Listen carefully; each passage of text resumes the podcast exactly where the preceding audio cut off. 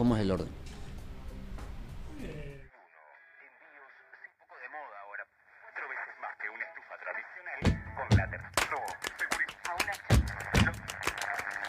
Explica por todos. Explica por todos. Explica por Un programa todos. sobre el tiempo y las Explica por formas de todos. perderlo. Explica por todos. Explica por todos. Todos. Un programa sobre el tiempo. Explica por todos. Explica por todos. Un programa sobre el tiempo. Pero explica por todos. Explica por Un programa todos. sobre el tiempo. Pica por Todos, un programa sobre el tiempo y las múltiples formas de perderlo y de encontrarnos. Podés salir de tu escondite. Empieza Pica por Todos. Si quieres romper conmigo la monotonía, vámonos a la costa. Tengo dos pasajes, no hagas las maletas. El taxi está esperando, vente como estés. De cualquier manera, olvidas del cepillo de dientes. Si quieres te presto el mío y el mensaje del contestador que diga que te has ido.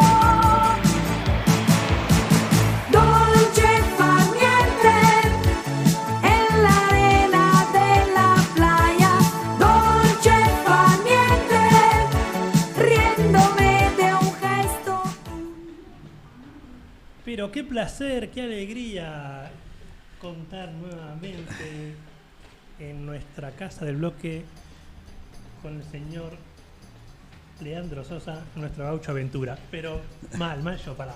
Bienvenidos, bienvenidas, ¿cómo están todos? Ah. Estamos nuevamente con un nuevo programa de Explica por Todos. ¿Cómo está, Sosita? Bueno, gracias por el recibimiento. Contentazo de estar acá. La verdad que este, siempre es lindo volver. Eh, y más ahora que, que me encuentro que me veo por unas cámaras, me veo Sí, en una la- pantalla, saludar a saludando, saludando a la familia, a la gente que me conoce. Como dicen aquello, un saludo a todos los que me Saludos a conocen. los que me conocen. Y bueno, estamos nuevamente por el bloque radio, hoy con nuestro columnista estrella Bueno, y, eh, y único columnista. por ahora. Estrellado. Claro, por ahora. Este, experto sí, sí. en aventuras, este, vida al aire libre. Eh, bueno, por lo menos arrimado, ¿no? A la vida, al aire libre y a la aventura, que es algo que siempre nos apasionó y, y siempre tratamos de estar cerca y siempre tratando de, estar con, gente que, está actualizada y que conoce y preguntar, investigar y, y ser curioso. Y eso nos lleva a ver las cosas que están pasando desde un lado un poquito más cerca, con una perspectiva un poquito más real. Yo te quería contar, porque sé que, no sé si venís de dónde, del interior profundo en estos días, pero que ahora el bloque radio sale también por, por video, por YouTube. Por eso Momento. la gente que si se baja la aplicación pueden ver y escucharnos. No sé si es algo saludable. No, sí, yo te iba a decir, no sé si es recomendable, pero bueno, Pero- aquel que se anime a tener una poder se experiencia. puede, poder se puede, lo pueden, lo pueden ver y escuchar por la aplicación del bloque que se descarga del, del no sé cuánto store de, de las aplicaciones. Del Play Store. y después ¿Cómo estoy? de Play Store, algo bien. Y después lo podés escuchar por, por Spotify o por Ujú. Google Podcast, todas esas plataformas de podcast, o verlo en el canal de YouTube de Explica por Todos. Qué Que ya les decimos a todos, amiguitos, amiguitas, suscríbanse. Mirá si llegamos a. Yo no, ¿cuánto hay que, ¿Cuántas hay que tener de visualizaciones para cobrar en YouTube? No, no, no, de eso no sé, porque yo generalmente nunca llego a cobrar. Esas cosas que, que así que ya ni me lo planteo. Pero nada, estaría bueno que, que apoyen emprendimientos como este que, que nada, que son. Pero sobre todo apoyar el bloque radio, un emprendimiento autogestionado, autogestionario, que nos dan este espacio que es divino, ponen sus cámaras, su tecnología, su conocimiento. Y bueno, nosotros que somos del siglo pasado, intentamos. Ahí por suerte tenemos a nuestro operador estrella que también este, le da la maña para eso. Pero hablando de mañas, aprovechamos y nos presentamos. Me atoré y después mandamos un saludo a Roxy que ¿Cómo no? anda por allá por la Francia. Pero vamos a presentarnos. Pero vamos a presentarnos. Pero vamos a presentarnos. Pica por Todos, un programa sobre el tiempo, ¿Qué hace que no nos encontramos?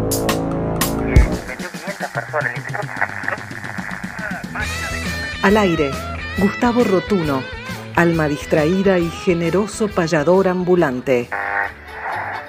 Rosana Capitán Bolita Fernández, alma libre y jugadora empedernida.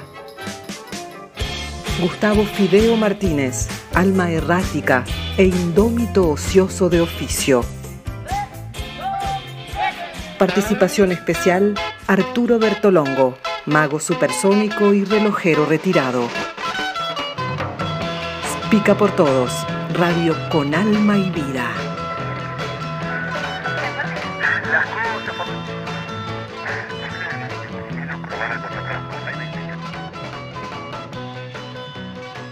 Claro, sí, sí, sí, sí. Este, ahora es que estamos ahí, estamos en vivo, estamos a, a vivo. Opa, bien, ¿cómo estamos? No, que estamos también como adaptándonos a este nuevo. Este es como todo. Sí, sí, sí, yo.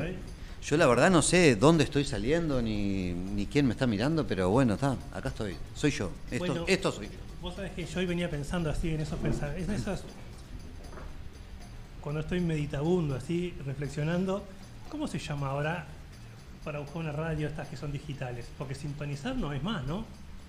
Es aquello de mover el dial. No sé, digitalizar, no sé cómo se llama. Son algunas No cosas sé, que, te- este, que esto de este choque frontal de Pica por todos con el bloque radio. Me, me da no sé qué hablar, pero decir una barbaridad, porque seguro voy a decir una barbaridad y mejor, ¿viste? Me llamo a silencio con ese tema. Pero les contábamos que bueno que nuestra querida. Ah, para que vamos a saludar a Roxy, nuestra querida Roxy, Capitán Bolita, que anda por Francia. Es cierto. No sabemos cómo hace para viajar tanto, pero la botija viaja por motivos laborales, sobre todo. Este, no sé si sobre todo, en este caso por motivos laborales, que capaz que es una experiencia linda para contar porque tiene que ver con intercambio de estudiantes. Tal vez en un día la agarramos como entrevistada. Y Siempre, siempre hay mucha anécdota para contar, ¿no? Siempre En esos viajes de trabajo, en esos lugares donde uno va este, con una intencionalidad, ¿no? No solo a conocer, se sorprende, conoce gente, eh, ve lo que hace uno acá, cómo se hace allá, lo que trabaja. No sé, siempre son enriquecedores. Si uno va abierto, ¿no? A, a experimentar y a recibir, digo, otras formas, otros conocimientos. Siempre, sie- viajar siempre, siempre aporta. Pero bueno, antes de entrar específicamente en su columna, también nos queda pendiente la presentación de nuestro operador, el coso del cosito, pero capaz que la tiramos. No, dice que no, que hoy no se quiere presentar. Está bien, no la vamos a tener la Pero bueno, le quería preguntar, ¿cómo anda el penitente? Que usted es un hombre del penitente, le recordamos a la audiencia que la mitad de su vida la pasa allá, en- Sí. en, los cerros, colgado de cuerdas, tirando tirolesas. Bueno, sí, estamos, estamos ya aquerenciados. Hace, hace unos cuantos años que estamos trabajando por, por Minas, allá por el departamento de La Valleja. Este, y sí, un proyecto lindo, ¿no? Penitente, la verdad que se cerró la puerta. que se reportó. Este, un proyecto lindo que lo venimos remando hace años y, y bueno, y que esta vez, estos tiempos que corren, nos está, nada, nos está haciendo pasar un poquito de calor el, clima, la temperatura, la falta de agua, como en todo el país, ¿no? Como todo el país, como toda la región. Pero bueno, eh, se, ve especialmente allá por la falta de agua, se siente. Sabemos que, que La Valleja, que Minas específicamente está pasando por un momento bien complicado con el tema del agua. Y Penitente no escapa de eso. Tenemos el arroyo cortado hace tres meses, diría yo, ya. Tenemos agua en las lagunas, en la, en la parte de arriba y en la parte de abajo del arroyo. Pero bueno, es lo que va quedando. Ahora esta lluviecita, me estuvieron mandando un video hoy de mañana de que, bueno, algo recuperó, pero insuficiente, ¿no? Por el momento, insuficiente. Además, si hay algo icónico del salto del penitente, es precisamente ese salto de agua hermoso, gigante, Sí. que la gente lo identifica más al penitente con el salto de agua que con las propias manos del penitente, que, este, Sí. que no sé si todo el mundo sabe por qué se llama penitente eso, ¿no? La verdad que no, porque la pregunta es muy. Es, es común que nos pregunten eh, por qué el nombre. Entonces, cuando ahí estamos en la vuelta y podemos aclararlo, porque a veces el turista se va con lo que dice el cartel y quedan como impresionados ahí, porque tenemos un poco de información en la cartelería. Pero cuando logramos intercambiar, se explica un poquito más. Pero sí, la gente sabe que es el arroyo del penitente, que es el salto del penitente, y van al salto de agua que lo que siempre fue fue el salto de agua, ¿no? Digo, Al salto de agua se le iba desde otro lugar, se le cedía de otro lugar, se iban aquellas viejas carretas y las forchelas, las forá, que entraban por el lado de abajo, el salto, por otro camino vecinal. Es un lugar turístico de, de hace cuántos Sí, años. eh, mm, bueno, no sé, el otro día... anterior. Sí, sí, sí, yo creo que principio del 19 seguro. No, del 20, va. Eh, Estamos, perdón, del 20, sí, yo... No, capaz que- La capaz dislexia que- mía... No, pero hablar, estamos hablando de una sierra que tiene millones de años. No, por eso, capaz que había turismo ahí antes. No Eh, sé si era turismo, pero la gente iba. La turismo gente iba. de los Sí, perdón, perdón. minuanos. Principio del siglo XX seguro por el tema de, de los videos que hemos podido ver y las fotos, fotos sobre todo muy viejas, este, con los almacenes que estaban ahí en la entrada, en el almacén de Otegui, que el camino pasaba por ahí. Este, y la gente va al salto, siempre fue el salto de agua, la- conocido por el salto de agua. No sé si el salto del penitente no es más reciente, pero el salto de agua siempre estuvo presente. La gente iba a ver al salto de agua. Hoy día uno va, hoy, hoy, marzo 2023, y el salto de agua no existe. No existe. Ah, qué No existe. Qué dolor. No está. Pero ya que está contando, cuéntele a nuestra gran audiencia por qué se llama Salto del Penitente. Porque no, tal vez no todo el mundo lo sepa. Bueno, en realidad frente, frente a lo que es el salto mismo, la diferencia de altura que hay entre lo que es eh, la parte de arriba del arroyo y la parte de abajo, hay una pared de piedra y en la parte de arriba de esa pared, en el cerro mismo, hay dos piedras grandes que están pegadas, dos macizos de roca, que, dos bloques que están separados por una grieta, que del desgaste, la erosión, los dejó parados como co- si fueran dos manos juntas que podrían llegar a ser las manos de una persona en penitencia. La penitencia está religiosa, ¿no? Como de- Sí, sí, sí, bien, la- bien, bien religiosa, una connotación religiosa. El monaguillo rezando o la monja rezando. Sí, sí, imágenes este, eh, religiosas que se ven permanentemente, ¿no? Gente de de- hincada de rodillas, con las manos juntas, este, en penitencia, no es una posición de penitencia. Digo, hay que remontarse a muchos años A, ¿no? Donde veíamos la gente pidiendo perdón y en penitencia este, tomando esa postura. Y bueno, a alguien se le ocurrió que el cerro en sí podría ser esa persona con esas dos manos en penitencia y pasó a llamarse el arroyo del penitente y por ende salto del penitente y bueno, por ahí. Cuando estuvimos conversando en nuestras extensas horas de producción de qué venía el programa de hoy, vos proponías esta idea, bueno, de, de tematizar un poco el tema de, la seca, Sí, eh, no como generalmente la vemos en los titulares de prensa, asociada al agro o a, a la, la ganadería, o bueno, cuando empiezan las restricciones porque se llenan las piscinas, se lavan los autos, que yo ahora pensaba y es lo que más escuchar eso, ¿no? Como sí, sobre todo creo que lo del agro es porque bueno, son sectores que inciden mucho y enseguida bueno, está la presión a, a que se tomen medidas al respecto. Pero vos querías traer como otra mirada de esa y ahí para poder jugar un poquito entre la sequía y la humedad, que por suerte llovió un poquito estos días, también ahí eh, Yaka estuvo buscando mucha música que tiene que ver más que nada con la lluvia y el agua, para poder como este jugando un poquito con ¿cómo no? la sequedad y la humedad, ¿no? Sí, agua, siempre acompaña eso. Sí, es que estamos acostumbrados en un país nuestro cuando tenemos un, un porcentaje de lluvia ¿no? en, en milímetros este, anuales que, que siempre es muy regular. Cuando nos encontramos en una situación de esta, siempre aparecen los problemas más notorios y siempre, mm, siempre, lo digo yo desde mi punto de vista, ¿no? Corremos al golpe del balde, como dice uno, ¿no? Falta agua para el agro, falta agua para este para los animales. ¿Usted sabe de dónde viene ese refrán de atenta al golpe del balde? A ver. ¿Cómo se completa? No, no, no. Atenta al golpe del balde como tortuga de aljibe. Mm. Por supuesto, por Busqué- supuesto. Busqué. Justamente hoy que la mayoría de los aljibes están secos. Claro, yo decía, ¿de dónde viene esto? De, Claro. Atento al golpe del balde. ¿Qué Pobre la tortuga de aljibe, ¿no? ¿Cómo debe estar en este momento? Claro, qué barbaridad de meterlas a comer bichitos también, ¿no? Sí, sí, sí, sí. Aberraciones. Este, bueno, y no, tratando de llevar un poquito más allá la- el tema de, de la falta de agua y la sequía, ¿no? Ve- Tener una visión este, con un poquito de zoom y mirarlo desde lejos.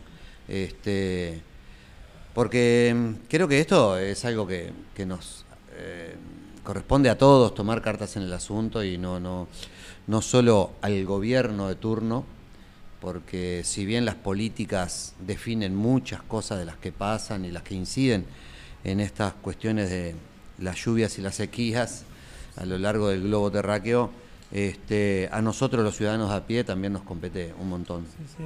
Sí, ese nivel de la micropolítica, de poder tomar decisiones cotidianas que acompañan esto. Sí, Este, capaz que así usted me da un mate y yo me enderezo porque tengo el cogote ya medio torcido. ¿cómo no? Y le pedimos a Yaka ponga un poquito de música esta de lluvia. Y después nos metemos en serio en el tema. ¿Nos metemos en el serio? Sí, es bueno, intentaremos. Intentaremos.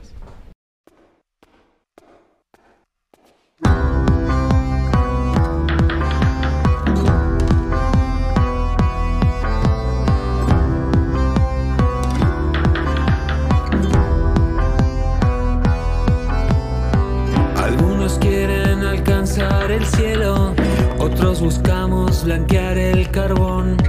En el invierno calor de verano y en el verano el suave rezono de alguna canción, de alguna canción. Algunos quieren jugar de callado, sabiendo que el tiempo es el mejor postor. Otros compramos un coche más caro, aunque no haya luces, aunque no haya luces, ni calles, ni sol. Y hoy todos esperan que venga la lluvia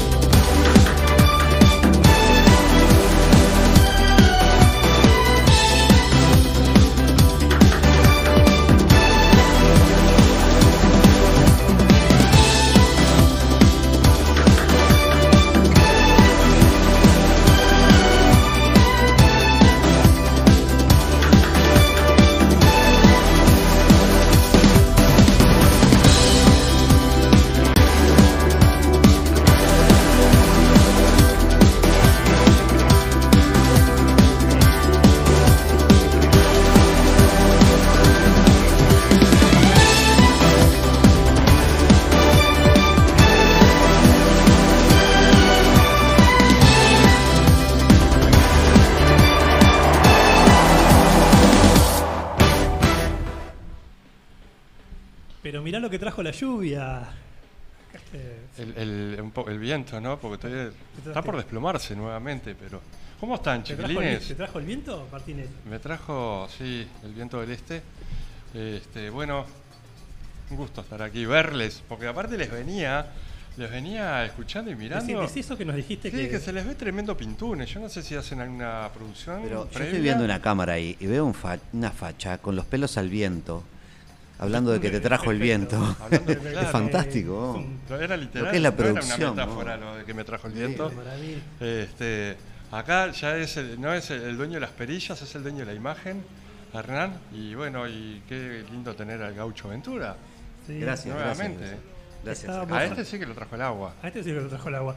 Lo trajo la seca. En este caso estábamos conversando con el gaucho. Vos, vos venías escuchando ahí. Claro, venía escuchando. De que le venía preocupado con el tema de la seca. Pero también desde cambiando un poquito como la mirada, no únicamente desde. ¿La seca cuál? No, la seca está de, de La, la, del la agua. del sequía, agua. vamos a decirle La la sequía. sequía. Ahí Están está. hablando de faz. Eh, ¿Otra vez? no, de, de la seca. ¿Por qué se llama la seca? Esta, habría que buscar también ese. Yo creo que nada, es un, un modismo, ¿no? De forma de hablar de, de- de Pero la los gente que meteorólogos lo usan también, ¿no? Hablan de la De sequía. la sequía. Hablan de la sequía.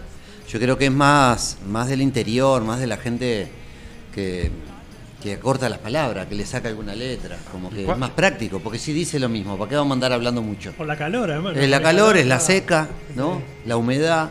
Y, y se ha extendido a muchas otras metáforas, ¿no? ¿Eh? ¿Qué sequía? sí. Eh, que sí. Deportivo, como todo, el Claro. fútbol, La como sequía todo, ¿no? deportiva, Ah. claro, sí, sí. A varios ámbitos. El goleador. Económico, ¿no? Ah, económico, un sí, sope claro. también, sequía. Ah, hay una sequía. Hay una sequía, ¿no? Se ha extendido a otros ámbitos. O Pero sea bueno, que, que es importante, es importante esto de del agua, ¿no? Que nos que lo tomamos como como la falta de muchas cosas, no solo de agua, ¿no? Porque a nivel deportivo la falta de, de goles, Pero a bueno. nivel económico la falta de dinero. Si a usted Este, le parece, lo presentamos oficialmente y usted Como usted se diga. incorpora como el gaucho aventura. Me encantaría. Ahí vamos. gaucho. Y mientras podemos tomar algún mate más. No, yo veo que salgo y miro para arriba, no sé por qué miro para arriba ahí en el Está la video. tele, nos atrapa la televisión. Claro. Ah, Atrapa- porque nos queremos mirar en la pantalla. Claro. Yo tengo que mirar para abajo así. Lo tengo que mirar a usted. que mirar la cámara. Lo tengo que mirar a usted, lo tengo que mirar a usted. Claro. Te atrapa, te atrapa la imagen. Más allá de, de la broma con el tema de la sequía, tema complejo, ¿no? Y es un Terrible. poco lo- lo- te venía escuchando de la situación también en el penitente. Sí, ¿no? En que relación a la sequía, bueno, obviamente si uno anda por ahí por el... por Mucho más grave, ¿no? Porque país. si nosotros hablamos de, de penitente, estamos hablando de No, turismo, claro, por claro. ejemplo, ¿no? Sí, ni hablar. Estamos hablando de turismo y, y bueno, está, digo, malo o bien uno la lleva, porque el arroyo está ahí, el salto está ahí, el parque está ahí, el servicio está. Pero Minas está complicadísimo con el tema del agua. Eh, es una barbaridad, hablando con, con- con gente este, que vive ahí todo el año, ¿no? Que trabaja ahí, que tiene su familia, todo. Pues lo vemos Este, venir. Es un tema de, De todo, el- todo el tiempo de que la- las reservas de agua de Minas se agotaron. Pero se agotaron. Y no olvidemos que el, el Santa Lucía. Arneses, cuerdas y mosquetones. Sí, sí, sí, atraviesa Minas, pero Es una luz eh, la bomba que está eh, de donde está el camping de Santa Lucía, allí que hay una Es laguna, un lobizón. también Santa Lucía está cortado. A esa altura está cortado.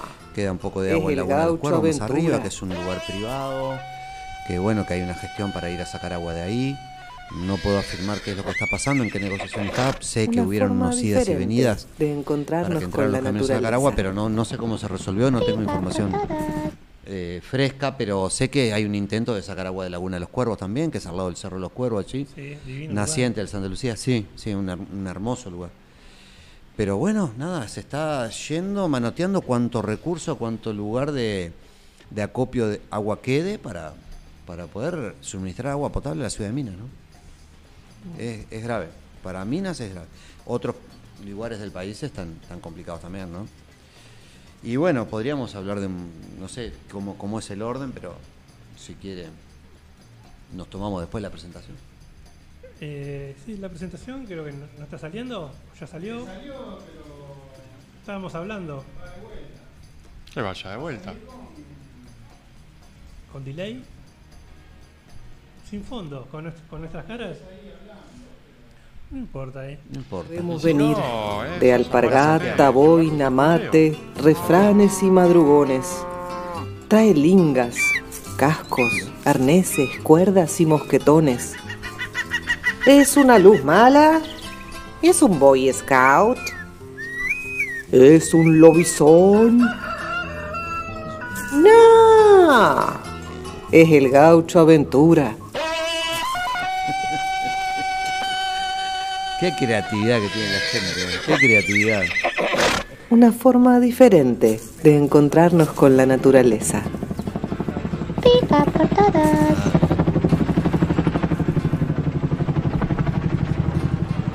Epa, Son todos desafíos nuevos. qué lindo, Bueno, ahora sí estaremos al aire. Espiga, ¿usted qué dice? Se supone que sí. ¿Estamos al aire? ¿Estamos saliendo divinamente? Qué bien, qué bien. Precisamente. Entonces, bueno, la idea es tematizar el tema de la sequía, Sí, corriéndonos un poco de esta mirada que, que es omnipresente en todos los medios, en todos los lugares, que bueno, es un problema únicamente del agro y la de la ganadería, o bueno, es un problema del consumo irresponsable de los citadinos. Es lo que queda como siempre, lo que se escucha es el rum rum permanente ese, ¿no? claro. ¿Vos desde dónde querías traer el tema? Usted, perdóneme que lo tute. Disculpe, disculpe. Lo que pasa que cuando, cuando aparecen estos tipos de fenómenos, eh, nos entramos a preocupar todos. Todas las personas empiezan a preocuparse y, y hablar del tema porque, bueno, lamentablemente el tema vende. Todos los medios hablamos y hablan de, de esto porque la gente está pendiente de qué está pasando, si va a llover, si no va a llover, dónde se están quedando sin agua. Porque parte es eso, ¿no? Eh, es co- como, como el accidente, ¿no? Están esperando la imagen de ver cómo sacan a la persona dentro del auto. La gente está pendiente de ver imágenes de lugares con animales muertos, con eh, aguadas secas, la tierra rajada, quebrada, como ese morbo también que nos sale al ser humano adentro en estos momentos difíciles. Entonces se suman un montón de cosas, pero siempre, siempre no quiero generalizar, pero el lugar común es mi casa donde abro la canilla y todavía está saliendo agua. Entonces eso también genera un pensamiento, es decir, ¿no? Este, cuán consciente realmente somos, más allá de, la imagen que nos muestra la pantallita, de lo que realmente está pasando y cómo y por qué está pasando. Si nosotros tenemos algo que ver con todo esto, porque muchas veces no somos los responsables. O sea, yo no, no yo qué hice para Sí, que parece muy lejano, ¿no? Muy que lejos, la vaquita lejos, muerta de nosotros que vivimos acá en, contra el, en la ciudad o en, en la costa, pero bien un tema bien lejano y esta disposición como eterna de agua, ¿no? De cómo que crecimos así todos los casi todos los uruguayos, ¿no? Sí, Salvo y- alguna excepción o bueno, esta gente tiene que buscar el agua a una canilla más comunitaria, pero este, la Y- mayoría de los uruguayos el acceso al agua Y extendamos esto fuera del país, ¿no? Porque esto no es, no es, no es, eh, patrimonio de los uruguayos, digo. El- el- la raza humana, el ser humano que vive en comunidades, que vive en grandes ciudades, grandes sobre todo, tiene tanta cosa que, que preocuparse que estos temas son, ¿no? En las urbes, o en las ubres vive. No, algo, algo que me vino así este, a la mente es cuando hemos estado en, en situaciones o en lugares este, de muy escasa agua. Voy a poner un ejemplo muy concreto, tal vez para quienes en algún momento estuvimos en el Cabo Polonio, ¿no? que sacábamos Claro, sí. se sacaba el agua del aljibe cuando, cuando el aljibe tenía agua. Ahora, hay un, ahora ese recurso está un poquito más explotado porque hay casas que tienen los tanques de agua que van las camionetas ¿no? y, y surten, diríamos, de agua esas casas. Pero independientemente de que uno este, pueda hacer uso ¿no? de esas casas que tienen el tanque, uno se da cuenta in situ eh, cómo desaprovechamos, ¿no? Más que como desa- más que la, la pa- la palabra no es desaprovechar, cómo derrochamos agua abundante en cualquier situación, ¿no? En la cual estamos desde eh, cuando nos bañamos, ¿no? Hablemos de necesidades muy básicas, por ejemplo, desde cuando nos bañamos a cuando estamos eh, lavando eh, los, la cocina, cuando estamos haciendo limpieza.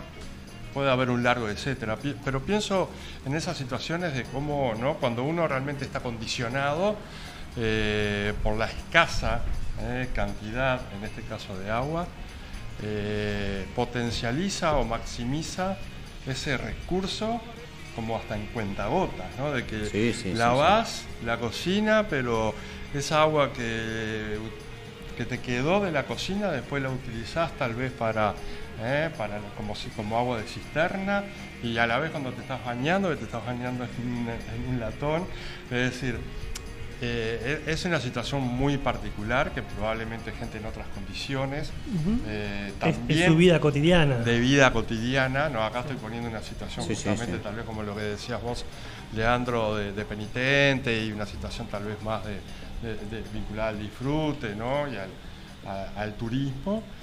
Pero cómo o sea, esto que decís, ¿no? Abrir una canilla, que el agua corra, ¿no? Se naturaliza de tal forma que, este, bueno, que es un recurso, ¿no? Que parece que fuera Infinito. infinito. Y lamentablemente nos estamos dando cuenta que no, que es un recurso que realmente es finito y para algunas eh, situaciones en el mundo, en el globo, eh, son recursos que ya se terminaron.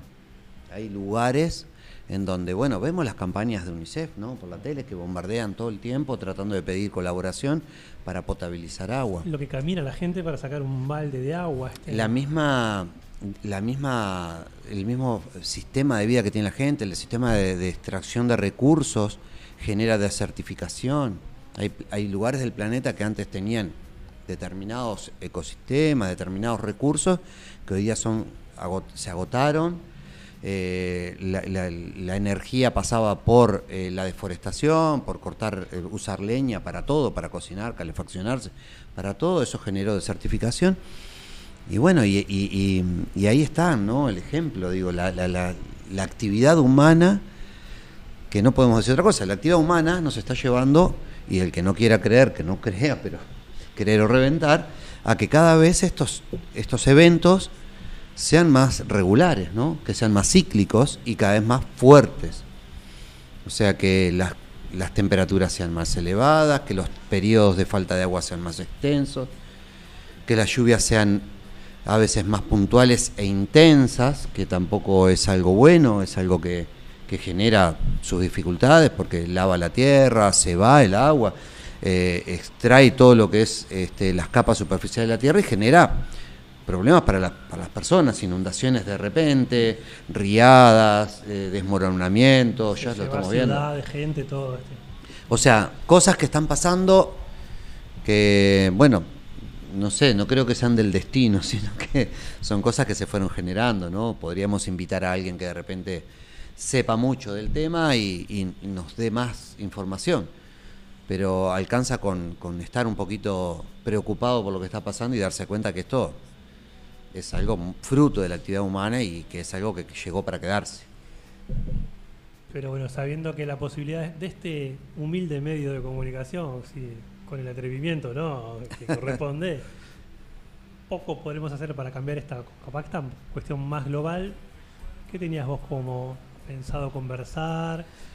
Eh, mi idea era- puede hacer? Mi idea es jugar, jugar un poquito a la, a la sensibilización, por eso había traído de repente alguna, algunos pedacitos de, de algunos temas de- musicales, eh, algunos relatitos de algún canal de, de YouTube también que El operador levanta su pulgar diciendo, acá está todo, cuando usted di- Todo disponga, acá. se puede mandar. Eh, para la gente que nos escucha, de repente estaría bueno hacer memoria de, de alguien que nos acompañó de la- de- del canto popular, de un, un- un cantautor, un intérprete, eh, como José Carvajal, el sabalero, que hace muchos años Todos de pie. tenía este, un tema que lo acompañaba, como él sabe, ¿no? Este, eh, eh, sabe relatar, sabe, tiene esa poesía in- adentro de él y que nos hace como que vivenciar lo que nos está diciendo.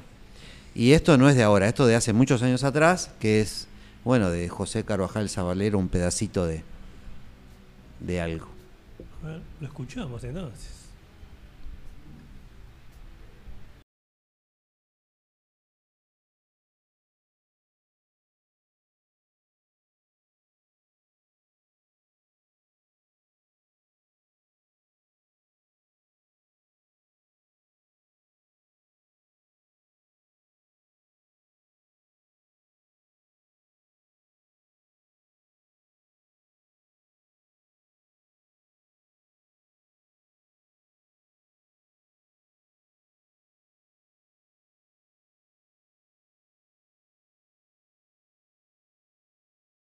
¿De qué iba esta canción? Ahí. A ver, ¿Volvimos nosotros? hay con un eco, ¿no? Bueno, ¿Va de Eh, vuelta el chavalero? ¿Cómo seguimos porque, Sí. porque va a ir de vuelta. Eh, redondeá, redondeá. Redondea, redondea. Eh, no, a ver, eh, ¿en qué Ahora lo venía escuchamos, mi tuvimos problemas técnicos. Eh, Sí. Cabe repetir que es un aprendizaje nuevo. que Acá el Jack está luchando con monitores, cámaras, eh, dos computadoras. No, yo, yo miro lo que está haciendo a él ahí y web. yo ya estaría llorando. Sí, sí, o sea, sí, sí, eso.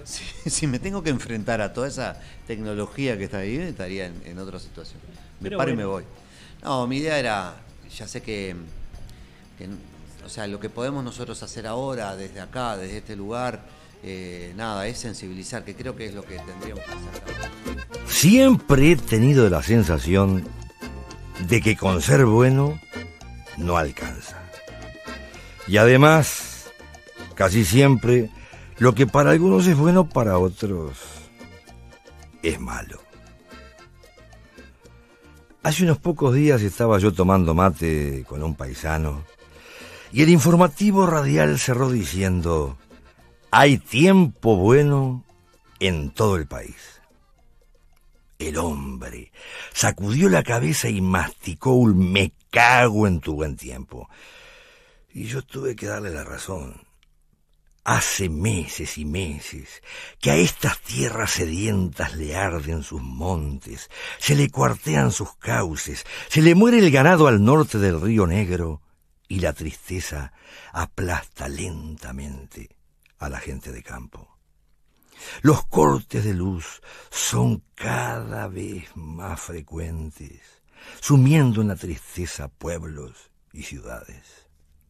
La escasez se avecina. Y ya sabemos que, cariñosa como es con los más pobres, se va a quedar a vivir con ellos. Sin embargo, el informativo, por la fuerza de la costumbre o para animar a los turistas, dice con un convencimiento brutal, hay tiempo bueno en todo el país. Siempre Bueno, ahí, ahí lo teníamos a- al sabalero, al querido José Carvajal, este, pintando un poco eh, su visión con, con alguna con una conversación con alguna persona de campo que no dijo quién era, pero, pero dijo el hombre que estaba al lado mío. Sacudió la cabeza y, y dijo lo que dijo, ¿no? Este, es cierto, digo, eh, eso que estaba pasando, que estaba relatando ahí, le está pasando hoy. Está pasando hoy, está pasando eh, eh, con más intensidad todavía. Es que el- Escuchaba que esta sequía técnicamente empezó hace tres años. sí, No es tampoco de este verano, es una cosa que ya No, viene no. como acumulándose hace tres años. Y en la región te diría que hay eh, un déficit hídrico acumulado de el norte argentino, por ejemplo, de 10 años o más, que van eh, siendo eh, situaciones que, que van escalando, ¿no? El déficit se va acumulando el déficit del año anterior con el del siguiente, con el del siguiente, y llega un momento que los niveles que estaban acostumbrados a tener los embalses y todo eso no se llegan a, obtener, no llegan a, a- a- obtenerse nuevamente. Y bueno, y eso repercute, como decía Carvajal recién, en todo, ¿no? Y como que siempre estas cuestiones se quedan, pero se quedan en, en el bolsillo del más pobre. Claro. Y es una pintura que la hace porque eh, es lo que pasa.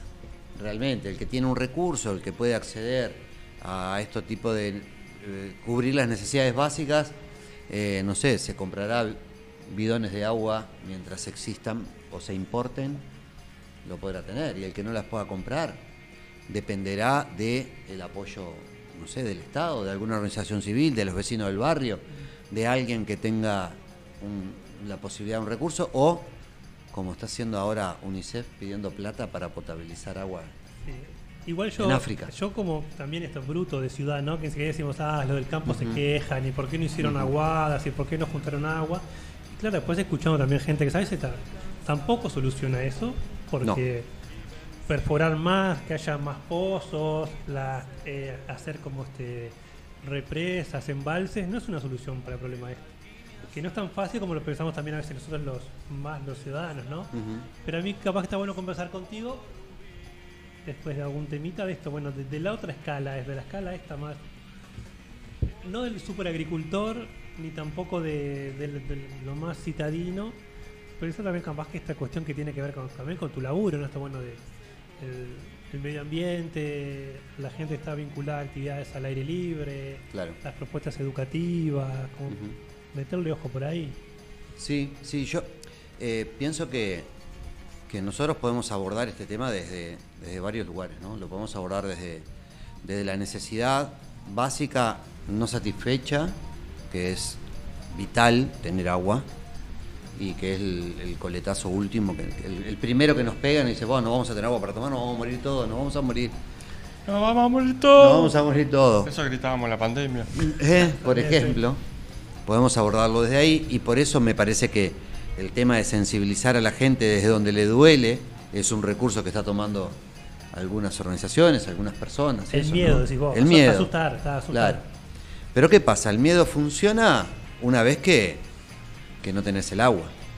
Porque volviendo al, al- bloque anterior que decíamos, cuando abrí la canilla y el agua sale, ¿qué miedo voy a tener si a mí me está saliendo agua? Si yo tengo para comprar un bidón, me está saliendo el agua. Y después lo demás, la gente que, que camina o hace grandes colas o está días esperando por un vaso de agua, animales que se mueven, están en la tele.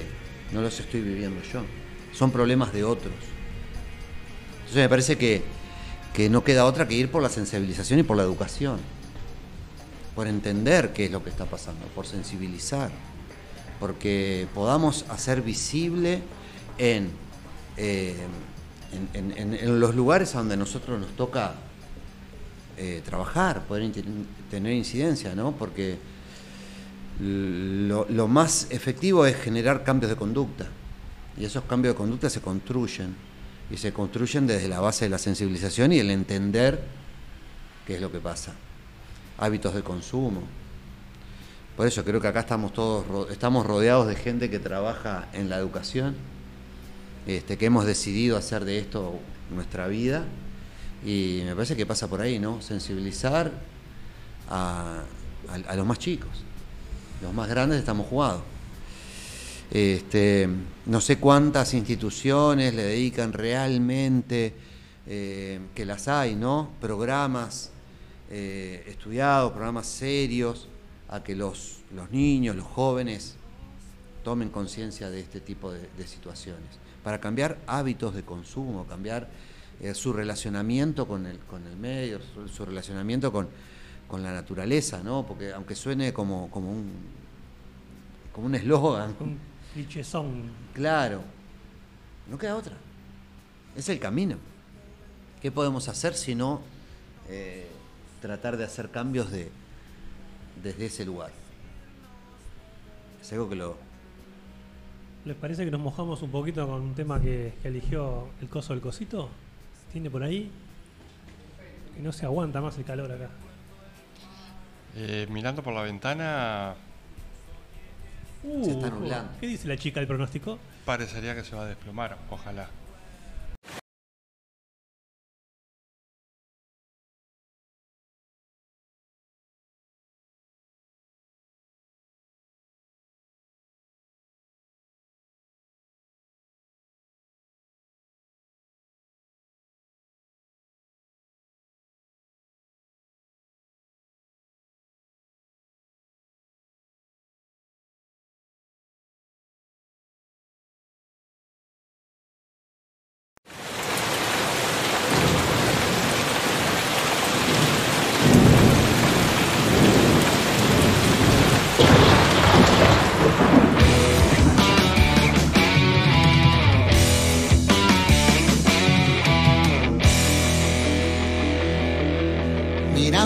Llueve, el día pasa lento, transcurre primavera y el frío vuelve a hacerse sentir. Mm. El viento lleva un cierto sentido este y es este sentido el que llega a moverme a mí, a moverme a mí. Escucho mi flor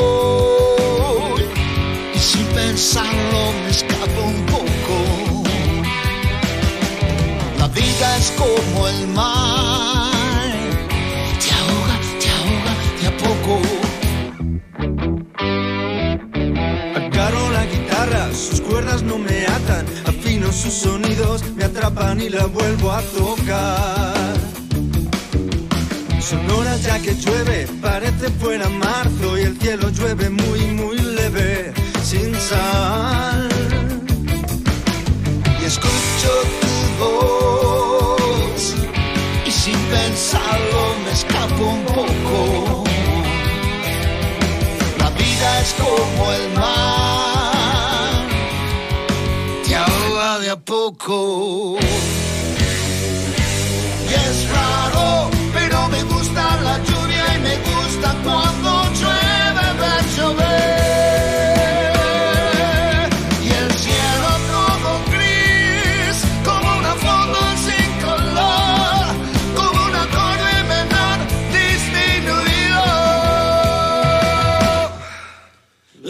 Que gotean, el pasto no se enoja, la tierra que la toma como sin poderse saciar.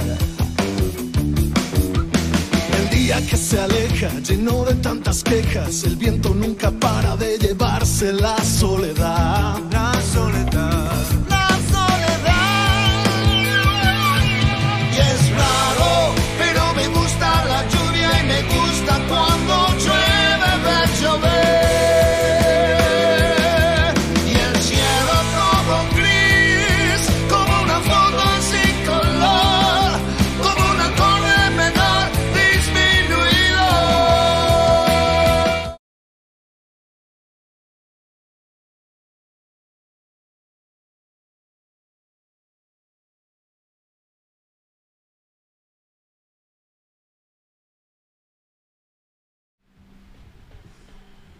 ¿Qué pasó?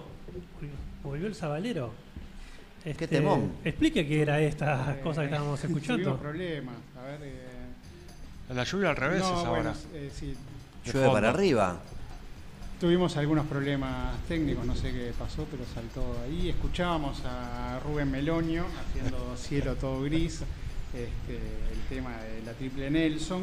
Un Rubén Melonio, cantante, de- sobre todo cantante de siglo, estuvo también tuvo su pasaje por Opus Alpha, eh, si mal no recuerdo, y este, junto a Hermes Calabria en, en la batería, este, también batero de siglo, que luego fue batero de Barón Rojo.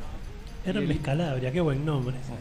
y el grupo eh, se llama Genético porque los otros dos músicos que lo acompañan son el hijo de Melonio y el hijo de, Cala- de Calabria. Lo dijimos, lo dijimos desde el prejuicio.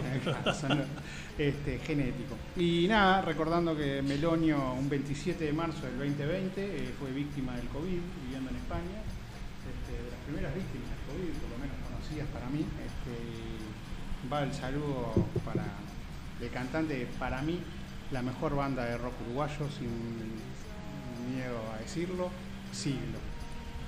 Bueno, no Se lo, jugó. no se lo voy a discutir, pero po- ¿Eh? ponle, bien. declaraciones. Sí, sí, polémicas ya. declaraciones. Yo de bandas de rock no voy a hablar, pero Se estoy con jugó, usted, se- estoy con usted. Se la jugó el operador, ¿eh? Se, Sí, se sí, supone sí. que es el que más sabe de música de nosotros. Lo veo y me, me inspira Se da confianza. mal por buena. ¿El operador podría mostrar un- su remera, por favor, un poquito? Aparte ver, de que no sé, este, realmente hablando de música, Kanagawa, la Kurosawa. ola, ahí está, es una ventana y alguien mirando, No, ¿no? Kurosawa no. La, o- la ola de O- O- eh, Okusai, ¿no es? La ola de Okusai. Mira, Este se llama el dibujo. Ahora dudé del, del dibujante. Kanagawa, Kana- Lo dijo muy bien. Kanagawa. Puede ser que es, es tomado como el precursor del cómic. ahí va, Porque mirá, fueron de los primeros dibujos como con muchísimo movimiento. exactamente. Que no sé dónde, dónde lo escuché, pero este, pero sí, se llama la ola de Okusai. ¿no? Qué Hay bien. que correr esa olita, Sí. ¿viste lo ve? Ah, no se ve más. Una, una obra icónica del arte japonés. Sí, señor. Qué bien. ¿Cómo se aprende estando en este lugar? Este Explica por Todos es un programa, eh, un libro, un libro abierto de, de, Qué de, boliche, un librito abierto. Qué lindo, qué lindo. Qué lindo capaz que aprovechamos para recordar a los que nos están escuchando que seguimos saliendo por el bloque radio, bajen la app, que lo pueden ver después por los diferentes, eh, no sé cómo se llaman, plataformas de, de podcast. Y también puedo verlo por YouTube, porque Pica por tiene un canal de YouTube ahora que pueden ver esto si se animan cuando quieran. Y capaz que te cuento a vos, por si tenés conocidos, que largamos una propuesta de autoconvocados. Que si alguna persona entiende que tiene algo interesante para compartir en un programa de este tipo, que habla del tiempo, de las formas de utilizarlo, de perderlo, bueno, de aprovecharlo, bueno que nos manda un correíto, vamos a hacer un espacio y se viene Excelente. y conversamos, ¿no? Que ya hemos tenido autoconvocados, así que no es nada novedoso para nosotros. Qué bueno que es tener un lugar abierto donde poder venir a, a plantear ¿Cómo cosas, no? a conversar de Había, cosas ahora- interesantes. había uno micrófono abierto, ¿de qué era micrófono abierto? Era de Canal, canal 10, creo. ¿no? Bueno, seguimos con lo nuestro. Perdón, perdón, perdón, perdón. No, no, está bien, esta es una ida y vuelta, un pim pum pa. ¿eh? Me parece bárbaro. No, seguimos con, con- con esto de, de- de no quedarnos llorando sobre donde no hay agua. Este, ver qué podemos hacer, cómo, cómo ya se que sigue. no se puede llover sobre mojado. Ya que no llueve sobre mojado y que lo que llueve es, digamos que insuficiente. Estamos esperando que, que se vengan realmente días de lluvia, que, que sean sostenidos, que sean acumulados interesantes, porque es lo que está faltando. Que sea mansa. Que sea una lluvia mansa, sobre todo que se acumule, que se quede en la tierra, que se acumule en las aguadas y todo eso. Hoy hablabas vos de que capaz que no es la solución generar más aguadas y todo eso, pero bueno, son situaciones paliativas, ¿no? Para otro momento de esto, de tener más reservas de agua. Y sobre todo los pozos, que hacer Claro. pozos por todos lados tampoco es una, una solución. Una solución grande. Pero, pero bueno, nada, ya viste que la gente empieza a hablar, la próxima guerra mundial va a ser por el agua, eh, un montón de cosas. El, el ambiente internacional está, Los marcianos están llevando está el agua. complicado, está, está, se está moviendo el, el- el mapa mundial, hay cosas que, que, que ponen, yo qué sé, en inquietud a la gente, pasan estas cosas, no solo acá, sino en otros lados. O sea, hay mucha cosa para, para plantearse, ver dónde estamos, en qué mundo nos estamos movi- moviendo. Y, y bueno, nada, eh, yo, yo planteo, o mejor dicho, eh, plantea, por ejemplo, la gente de- del canal Encuentro, ¿no? De, de, este, un canal que se dedica a, a temas medioambientales, que, que plantea problemáticas, plantea soluciones, hace investigación. Argentino, ¿no? Argentino, sí, argentino, un, un argentino que, que cualquiera lo puede, lo puede encontrar en YouTube, lo puede encontrar por, por distintas plataformas, llamada Canal Encuentro.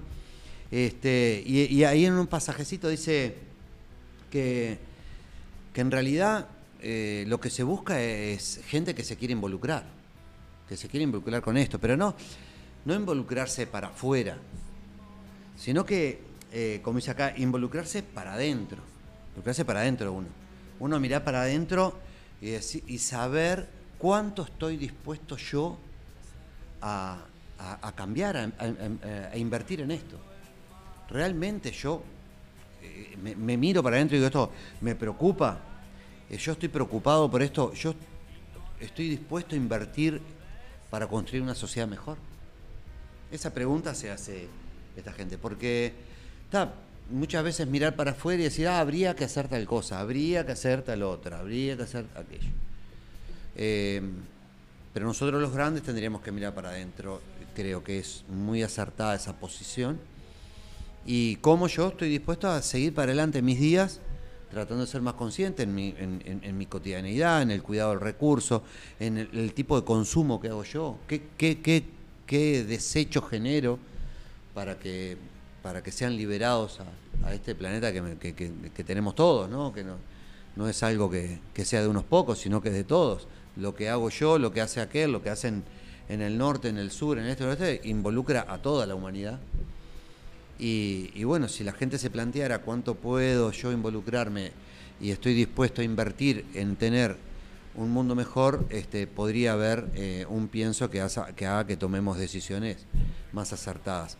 Y si además a esto, a ese cambio de conducta, a ese involucramiento que, estamos que tenemos que tener, lo podemos transmitir a nuevas generaciones, esa, forma de, verse, esa forma de vernos con el otro, con el medio ambiente, con, con, con esta sociedad de consumo, eh, creo que sería, se potenciaría. Pero vos trajiste algo medio. El capitalismo, el capitalismo no tiene corazón. Es dijo verdad, es verdad. No, no tiene corazón. capitalismo lo que lo que genera es, es nada, es es dinero. Y alguien, alguien dijo alguna vez cuando arranquemos el último árbol, nos comamos la última planta, el ser humano se va a dar cuenta que no se puede comer la plata. Bueno, pero está, es lo que te digo. No hemos no- todavía no hemos encontrado. No es que no, no, no estoy a favor de. Obviamente, está defendiendo el capitalismo? De este capitalismo feroz, sí. Digo, porque a veces, me- a veces te digo, yo estoy de acuerdo, obviamente, con lo que trae Leandro, ¿no? Este, pero no hemos encontrado otro sistema económico, aparentemente, No, que, claro. que- porque también el capitalismo nos ha dado muchas cosas, ¿no? Yo, No, no, pero bueno, ah, pero ahí No, también no, hay un. Hay un. Hay como también. Si es un mito, pero una creencia que el capitalismo es como muy antiguo y tiene 500 años, ¿no? Claro. También, sí, y no la economía social an- antecedió todo este formato como de. Bueno, relacionalmente hombre con hombre, país con país. capaz que hay una vueltita todavía. Que no sea un régimen totalitario, obviamente, pero un. Creo que es una discusión que puede llegar a 2, 3, 5, 10 programas, ¿no? Se puede, No, y traer Eh, y esto, gente que pueda. también, ¿no? Invitar gente que- Sí, sí, que- sí. ¿no? Yo humildemente planteo que, que así como está armado el mundo, donde nos obligan a, a consumir, eh, nos obligan, ¿no? Porque nos generan necesidades realmente. eh, y quizás nosotros, los más viejos, los que nos estamos quedando con poco pelo y con mucha cana, este, eh, podemos parar un poquito y tenemos la posibilidad desde el lugar donde estamos de, rever esto y decir, bueno, yo cambiaría esto, voy a tratar de, llevarla por este lado y a mis hijos, a, a- mi círculo, tratar de transmitírselo.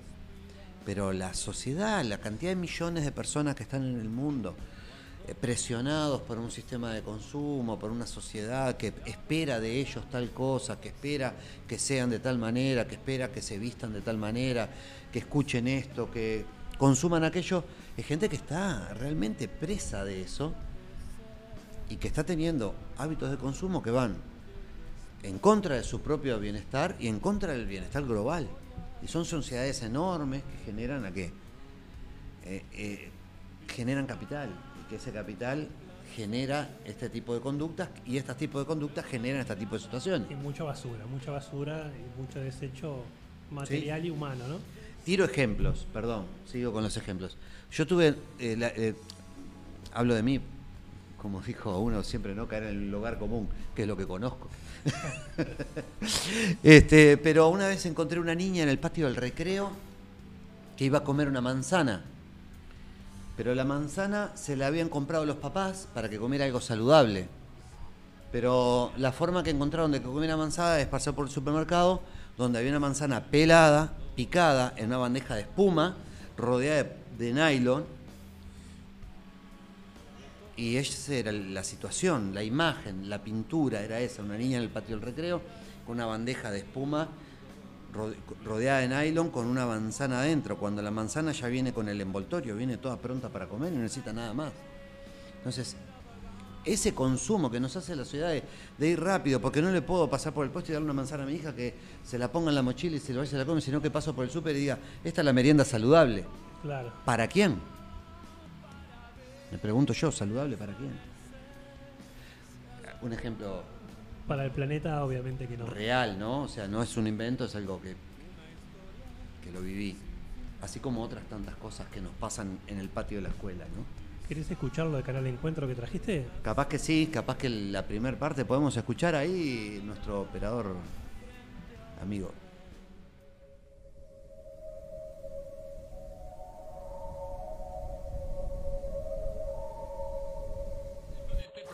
Los indicadores que tenemos acerca de que el clima está cambiando está acelerado como nunca antes se registró en términos de cuánto está aumentando la temperatura y en cuánto tiempo se está dando ese aumento de Eh, esperando que el cambio climático sea más severo en sí. Para que la temperatura no suba más de, 2 grados y haga insostenible la vida en este planeta, será muy difícil volver atrás al planeta tal como lo conocimos nosotros. O sea, será un planeta sin ártico, sin glaciares, sin nieve en invierno.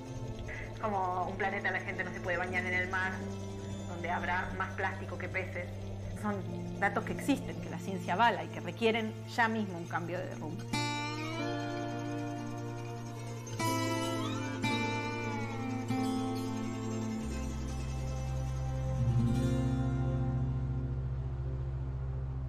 ¿Qué puedo hacer yo? Me dirías, involucrate. Totalmente. Pero no solo involucrate hacia afuera, involucrate hacia adentro. Viajá primero hacia vos mismo, para saber hasta dónde vos estás dispuesto a tejer una sociedad mejor, empezando por tus propias renuncias, ¿entiendes? Bueno, Ah, ¿para qué? Hay un muchacho atrás, cuidado. Hay uno fumando ahí atrás. Pará. Ah, ¿qué está pasando acá? chiquilines, con- La magia de la, televisión, porque no- nos distrae. ¿Qué estábamos, qué, está, ¿Qué estábamos escuchando, Sosita? Era es la presentación de, de un video de Canal Encuentro que se, se titula Autosustentables. Es un video muy lindo que el que tenga tiempo de verlo y quiera quiera sensibilizarse un poquito y, informarse, eh, no dura mucho, debe estar durando unos 40 minutos más o menos. Este, y tiene, tiene bastante información, tiene opciones, muestra formas, formas de hacer las cosas distintas. Eh, deben de haber muchas más, muchas otras formas válidas, pero Canal Encuentro muestra estas que son muy amigables con, con el medio ambiente este, y plantea esa situación, ¿no? ¿Cuánto estoy dispuesto yo a cambiar desde mi interior para tejer este, esta nueva trama de, de- de- cómo vivir, ¿no? Cómo plantearme el futuro y cómo poder mostrar algo diferente a las nuevas generaciones, ¿no? Mostraban un poquito ahí una imagen del agua, la- el plástico, la cantidad de microplástico que hay en, el, Sí. en, en todos lados es increíble, ¿no? Este, es bestial. Pasaremos dentro de un tiempo un, un- planeta de plástico. así Sí, igualmente me, me- agarro un poquito de lo que decía Fideo recién de que. Martínez, perdón. Fideo.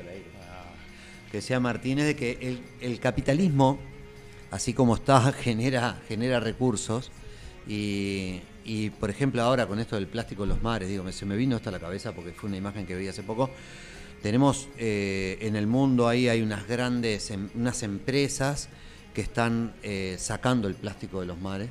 Tienen los barcos Tiene unos barcos gigantescos, ¿no? Que están haciendo unos trabajos muy grandes. Los amamos. Sí, sí, la verdad que es una tarea espectacular que están haciendo. Pero bueno, siendo un poquito pesimista también, que es una visión que se ve que es la que traje hoy, porque me estoy viendo de esa manera hoy, me estoy viendo así. Así como ellos sacan del mar, estamos tirando muchísimo. Y de repente no son aquellos, eh, aquellas sociedades que están súper desarrolladas, que tienen de repente como que el tema muy bien plantado y que tienen cambios de, en los hábitos de consumo, sino que son aquellos países tercermundistas que no les queda otra que consumir determinadas cosas, que son las que les llegan. ¿Y cómo les llegan? ¿Con qué tipo de envase? ¿Con qué tipo de...? A ver, eh, de repente el consumir algo que, que lo uso y lo tiro. Hay algunas sociedad- sociedades, sociedades, iba a decir, igual que las ubres y las ubres. Las obras, Se ve que mi- hoy estoy medio complicado con el tema del... Ahora del vamos a limpiar esa energía negativa. Dale. No, que, que las sociedades de repente un poco más saneadas, con otro, otra forma de, de- de- con otra capacidad, de repente no, no compro el uso y el tiro, porque Sí. hay como una conciencia más, algo más. Ojo también, porque en este nivel de este capitalismo más actual, este más transnacional, también es eso, ¿no? Finlandia tiene unos niveles de como de, de, de, no sé, cultura, de, de niveles ambientales excelentes, pero claro, sus papeleras las pone fuera del país. Claro, claro. Esto que también la empresa va a donde, donde le dan mejores beneficios, Ujú. peores condiciones a los trabajadores, rebaja de impuestos, y claro, y eso seguramente Europa llegue mucho antes a unos Ujú. niveles ambientales o parte de Europa que en América, en Asia, en África, después nos deja los regalitos. ¿no? La globalización vino para quedarse, ¿no? Y para, para cagarnos. Hipócritas. Claro, sí, sí, el doble discurso. Sí, sí. A- Que traes ahora es- eso, me acuerdo de una anécdota que te contaba hace un rato de una pareja de finlandeses. Sí. Ah, este, que, que bueno, eh, en algún momento la- le, le voy a comunicar que estuve hablando de ellos. Este, conocí una pareja de finlandeses haciendo cicloturismo en febrero, que llegaron a, a Parque del Penitente, se quedaron un par de noches a acampar allá, todavía teníamos agua en el arroyo un poquito, estaba cortado el arroyo, pero había más agua en la laguna y eso. Y Tuya, que es, eh, es em, periodista freelance, que hace desde sus programas, de sus canales, va generando contenido. ¿El apellido Sector? Eh, de tu vida, ¿no? no, no. Este, tendría que leerlo porque en realidad no lo, no lo puedo pronunciar.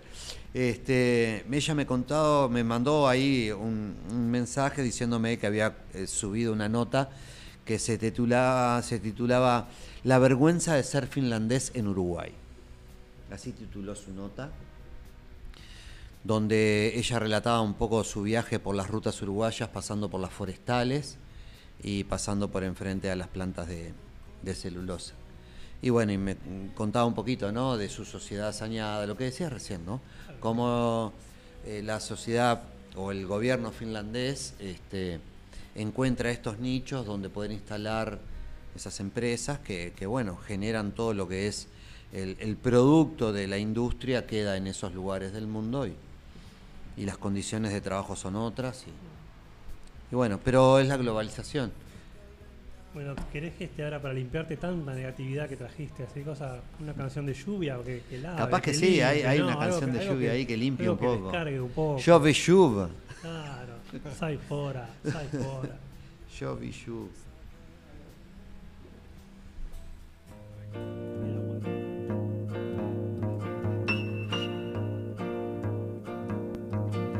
É pau, é pedra, é o fim do caminho. É o resto de toco, é um pouco sozinho. É um caco de vidro, é a vida, é o sol. É a noite, é a morte, é o laço, é o anzol. É peroba do campo, É o nó da madeira, é o Matita Pereira, é madeira de vento. É um mistério profundo. é o querono,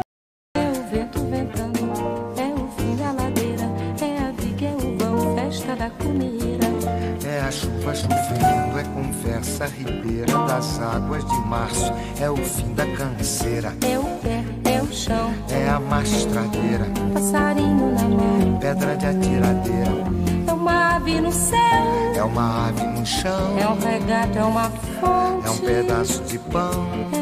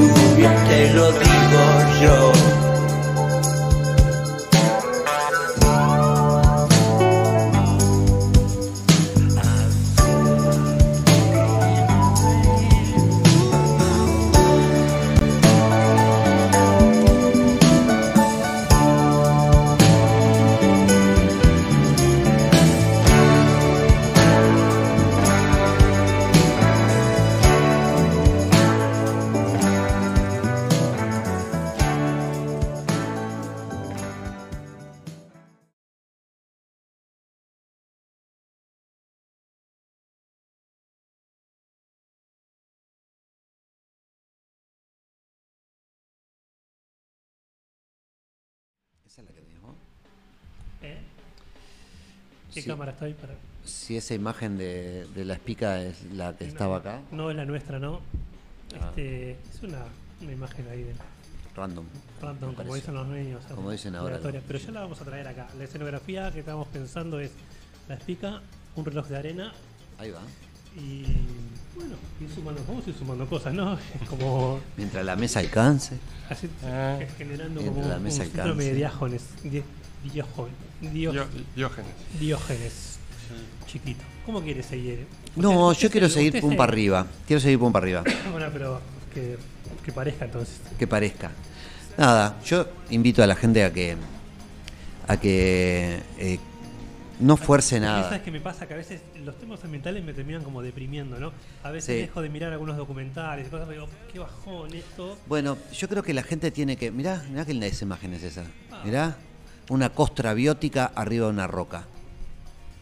Ahí está, la, la- la roca esa es ¿Dónde está? vida. No teletransportamos, mirá que, que ahí. Mira qué bien, qué lindo. Faltan los sonidos tipo. Una conífera ahí. Bueno, eh, bien, bien, lindo, ¿eh? El operador ahí se la jugó con el, con el fondo. Este, no, yo creo que ir a eso, ¿no? A eso que estaba, esa imagen. Vamos a tomar esa imagen. Me parece que, que a mí lo que me quedaría para decir es, eh, los niños, los jóvenes, eh, ya no aprenden con los discursos. Eh, Tenemos que sacarnos con eh, eh, esa masa del discurso, el medio ambiente, el agua, hay que cuidar, la basura, no tires esto, no... Para mí hay que ir a las vivencias. Yo creo que tenemos que ir a más vivencias y, menos, menos encierro, menos discurso. Hay que sacar a, los gurises a, a disfrutar de estos lugares. Por ejemplo, eso que, mira, ¿podemos dejar la imagen ahí quieta? Señor, no, no se mueve. Bueno, un honguito, me están poniendo un hongo en la, or- en la oreja.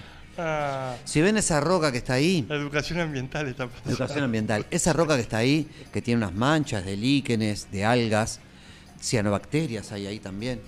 Eso se llama costra biótica. ¿Cuántos niños, jóvenes, adultos, Adultos. saben que eso es el origen de la Tierra? La costra biótica. La costra biótica. Yo no hay, tenía ni idea. ¿eh? Hay un, hay un, eh, un biólogo que es de, origen este, agrónomo, pero se dedicó al estudio de los suelos, que él decía, para tener tierra fértil, lo que se necesita es una roca madre, que es, puede ser esa roca que está ahí, una costra biótica, ahora paso a definir lo que es la costra biótica, y tiempo. Juntando esas tres cosas, vamos a tener tierra. Tierra de esa que conocemos, esa tierra negra, negrita, esa marrón, colorada, esa tierra que tiene este, nutrientes, que tiene muchas cosas. La costra biótica no es más que cianobacterias, que son los primeros seres vivos que se crearon en el agua, que fueron fotosintéticos. Y ahora, ¿no? la- y ahora tienen mala prensa. Ahora tienen mala prensa. claro. ¿Te das cuenta? Armaron un planetita solas. Las cianobacterias fueron las responsables de que se generara en la atmósfera el oxígeno necesario para que hubiera vida. En esa fotosíntesis de 300 millones de años, me voy diciendo, 300 millones de años de cianobacterias generando oxígeno. Generaron tanta cantidad de oxígeno, un volumen de oxígeno tan alto, que permitió que después los demás pudiéramos respirar.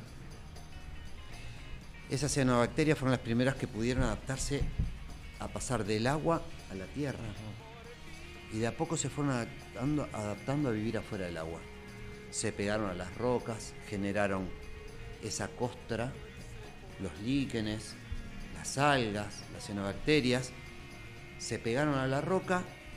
Las que están más contra la roca empezaron a micro se empezaron a agarrar de la roca y empezaron a morir y a generar capas sobre capas, a erosionar la roca por el mismo producto de la, vida, lo- los desechos de estar vivas van erosionando la piedra, más el tiempo, el viento, el agua, todo, la van desgranando. Más las que se van muriendo van generando materia orgánica, esa mezcla va generando tierra. Lo digo de una forma muy resumida, muy sencilla, pero pasan un montón de cosas en el tiempo necesario para que se forme tierra. Muy didáctico. Fíjense que nuestro planeta fue líquido, hirviendo, se fue enfriando, se fue generando roca. Y a partir de ahí todo lo que, lo que va pasando hoy. Entonces, ¿yo qué digo? Para mí, que está bueno, le digo a cualquiera, que tenga un joven, un niño que esté a cargo de un grupo, que tenga hijos, que tenga un sobrino, que, que tenga vecinos chiquitos. Sacalo a pasear. Sácalo a pasear, que pise la tierra, que, que viva, que la vivencia, que la disfrute. No con esa intencionalidad, mira esta planta, no la pises, cuidala. No, disfrutala, acostate arriba del pasto. Mojate los pies en un charco de agua. Como hicimos alguna vez con usted, lo voy a, lo voy a llevar en el tiempo, lo voy a llevar lejos. ¿Usted recuerda Cuando éramos, a- cuando éramos cianobacterias. cuando- no, no, un poco, un poco más acá en el tiempo. Que sacamos algún grupo a pasear y que colectamos algunas plantas para hacer unos té debajo de algún puente, con Eh. agua de alguna cañada, hervido en una latita, y esos niños tuvieron esa vivencia. Lloviendo. Lloviendo. Hicimos ese fueguito, hicimos ese té. Bueno. ¿Qué será de esos niños? ¿Qué será de esos niños? No, era un té saludable, ¿no? Era saludable, era ¿no? saludable. Había- Era Habían unos arrayanes, unas marcelas, un poquito de Sin carteja. hongos, sin hongos. Sí, no, los hongos los dejamos para otro momento. Este, no, pero realmente esas vivencias creo que son momentos de calidad, momentos que hacen que, que los, los niños los disfruten y que se los queden en el recuerdo. Entonces van a vivir ese contacto con, el contacto con el medio como algo satisfactorio, algo lindo, algo para reproducir, algo que lo van a tener en el recuerdo. Y cuando hablemos de temas sensibles, van a saber de qué estamos hablando. Lo van a vivenciar de otra manera. No, me parece que, que hay que ir por ese lado, ¿no? Hay que ir por el lado de, de hacer que, los, que las vivencias son intransferibles. Entonces, si los chiquilines no las tienen, los gurises no las tienen, que después se las contemos no es válido, porque van a tener una versión contada de lo que nosotros vivimos. Entonces, me parece que hay que llevarlos a vivenciar, a pisar la tierra, a, a estar cerquita de la, de la pacha. Qué hermosas palabras, Sosa. Yo estoy.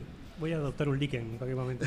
Qué bicho lindo, qué cosa linda un líquen, ¿no? Eh, ¿Cómo dice? Aparte se queda quietito ahí en una roca. No molesta, no ocupa lugar. Te llevas la piedrita para tu casa, le pones el líquen ahí. Este, este, es de- Capaz que podemos, podemos ir a, si no- nuestro operador está ahí, podemos ir a- al canal Encuentro y pedirles prestado unos últimos minutos. Mirá de- qué buen fondo. Tenemos que trabajar para salvar esta civilización, querido hermano. La transición ya empezó. Es una transformación cultural. Siempre un pasito vas a poder dar. Otro mundo es posible. Reciclando, plantando árboles. Empezamos a ver el futuro de otra Bueno, Es o- importante que, que- que nos salga el audio de ese video porque dice mucha cosa linda, interesante. Bueno, mientras podemos ir conversando. Tenemos que trabajar para salvar esta civilización, querido hermano. La transición ya empezó.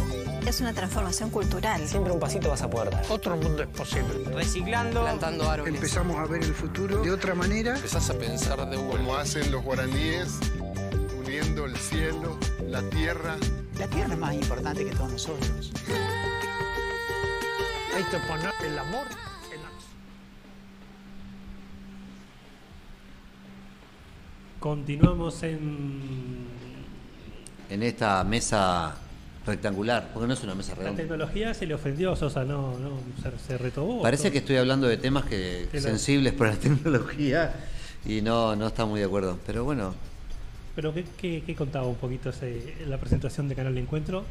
Y Canal Encuentro ahí lo que, lo que hace es, es un poquito resumir esto que estoy diciendo yo, ¿no? Que hay opciones, hay formas de, de abordar este tema. Que no nos quedemos con, con todo lo feo de la película, con qué horrible la sequía y todo eso. Que hay acciones, hay cosas para hacer. Hoy, ¿puedo contar una anécdota? ¿Cómo no? Que, que ejemplifica lo que estamos viviendo y cómo la gente se involucra desde la vivencia también. Eh, muchos de nosotros conocemos el Parque Rivera. No sé, creo que hay mucha gente de Montevideo que no lo conoce porque no ha tenido oportunidad de pasar por ahí, pero les cuento que el Parque Rivera está por la zona de Avenida Italia y Famoso un por la, por la llorona del La Parque Llorona, Rivera. el Parque Rivera, sí. Ustedes, la gente más la ha hecho conocer El Parque Rivera, como tantos parques nuestros, tiene un lago en el medio, el lago del Parque Rivera. Que hace muchos años tuve la suerte de con un grupo de adolescentes hacer un estudio de, de, qué, de, qué, de qué iba el lago del Parque Rivera.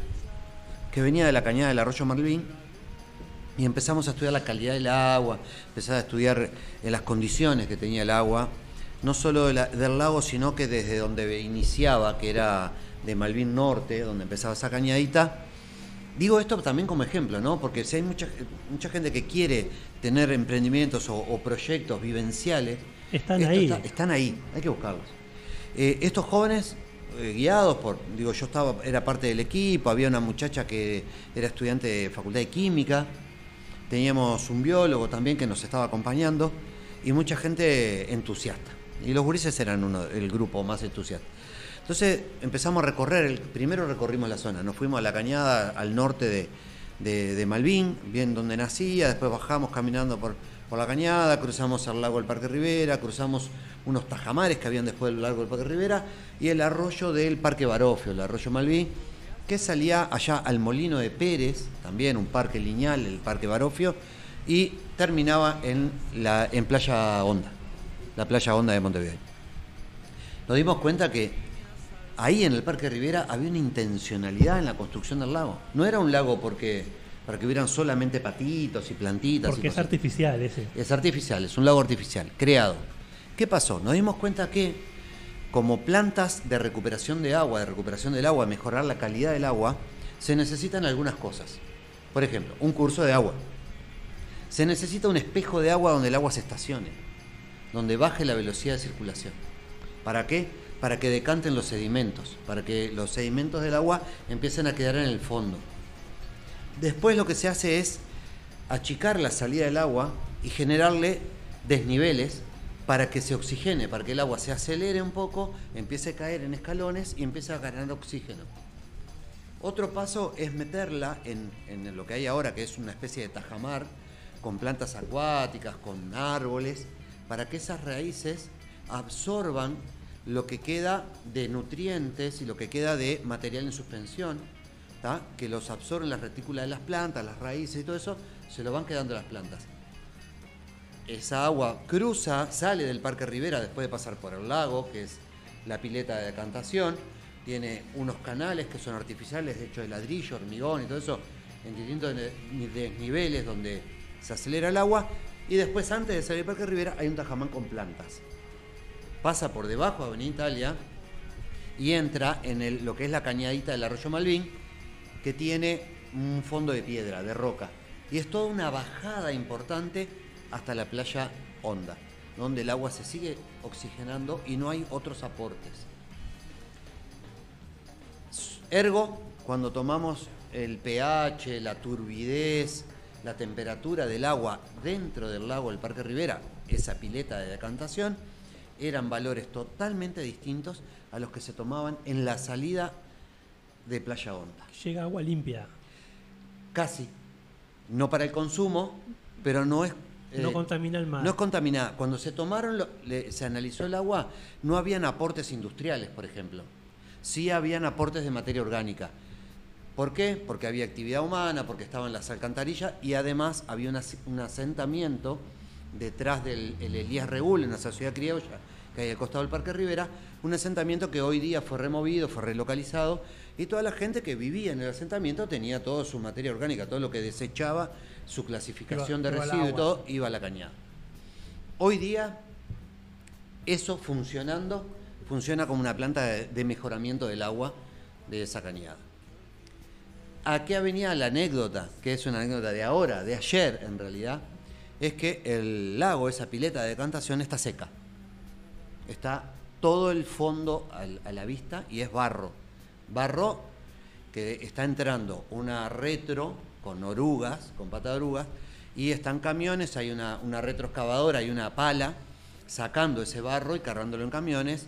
Es un trabajo que está haciendo, creo que es la Intendencia, el comunal, asociado también con la gente que administra el, el Estadio Charrúa.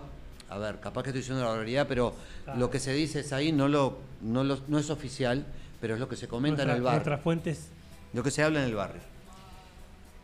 Gente que corre y hace deporte en el, en el parque, hoy se encontraron con una situación de dos perros que quedaron atascados en el barro. Atascados literalmente. No podían salir. Se querían mover y se hundían más, se enterraban más en el barro. Estas personas, eh, bueno, fueron a buscar lo que tenían, unos tenían unas colchonetas de hacer ejercicio en el auto, las tiraron adentro del barro para pararse, para llegar hasta donde estaban los perros, otro con una manta lo envolvió como para poder tirarlo, una manta no, una, una toalla, creo. Y así rescataron esos perros del lago del Parque Rivera. Quiero que sepan que esta situación la está viviendo cualquier productor rural mediano y pequeño, Con vacas. con vacas, con ovejas, Ajá. tratando de sacar a esos animales que están enterrados y muriendo dentro de las aguadas. Volvimos al bajón de, de la no, sequía. pero bueno, es una buena foto la que traes de la situación. Porque Sí. la situación del Parque Rivera es dado por la situación hídrica también, ¿no? Exactamente, Es por exactamente. eso mismo. Yo, a- a- Bueno. Una, una, una síntesis que me queda es esto a veces de una mayor vida contemplativa ¿eh? en esta hiperactividad humana tal vez ayudaría ¿no? en, un me- en una mejora de, de los recursos. Son tensiones, ¿no? Estas tensiones, vos traes varias tensiones, Leandro, que son, estarían interesantes para seguir profundizando a lo largo del año, ¿no? Claro. Contigo y otros invitados, que son estas tensiones siempre entre las necesidades, entre las necesidades vitales y, y bueno, y también lo que es este hiperconsumo, esta hiperactividad humana, esta hiperproducción. ¿no? Pero bueno, también está bueno esto que traes de repensarnos un poco como personas y como colectivos de qué estamos haciendo con nosotros, con el tiempo y con los recursos. Exactamente. Chiquilines, tenemos que irnos yendo, pero este. Bueno. Un, un placer, Sosa, nuevamente, este, pero ¿vas a venir a hacer la suplencia el jueves que viene? Bueno, si me invitan, vengo y haré lo que pueda. Digo, Es no sé una- cómo la Una remo. buena oportunidad para retomar eh, la- las tensiones. Capaz que ¿No? sí, capaz que va por ahí. Yo, le, Sí, yo sí. Le, le hago el 2 a Martínez, capaz. Bueno. El tres, porque ya va a estar la Roxy también. ¿no? ¿Nos vamos? Nos vamos. Nos vamos.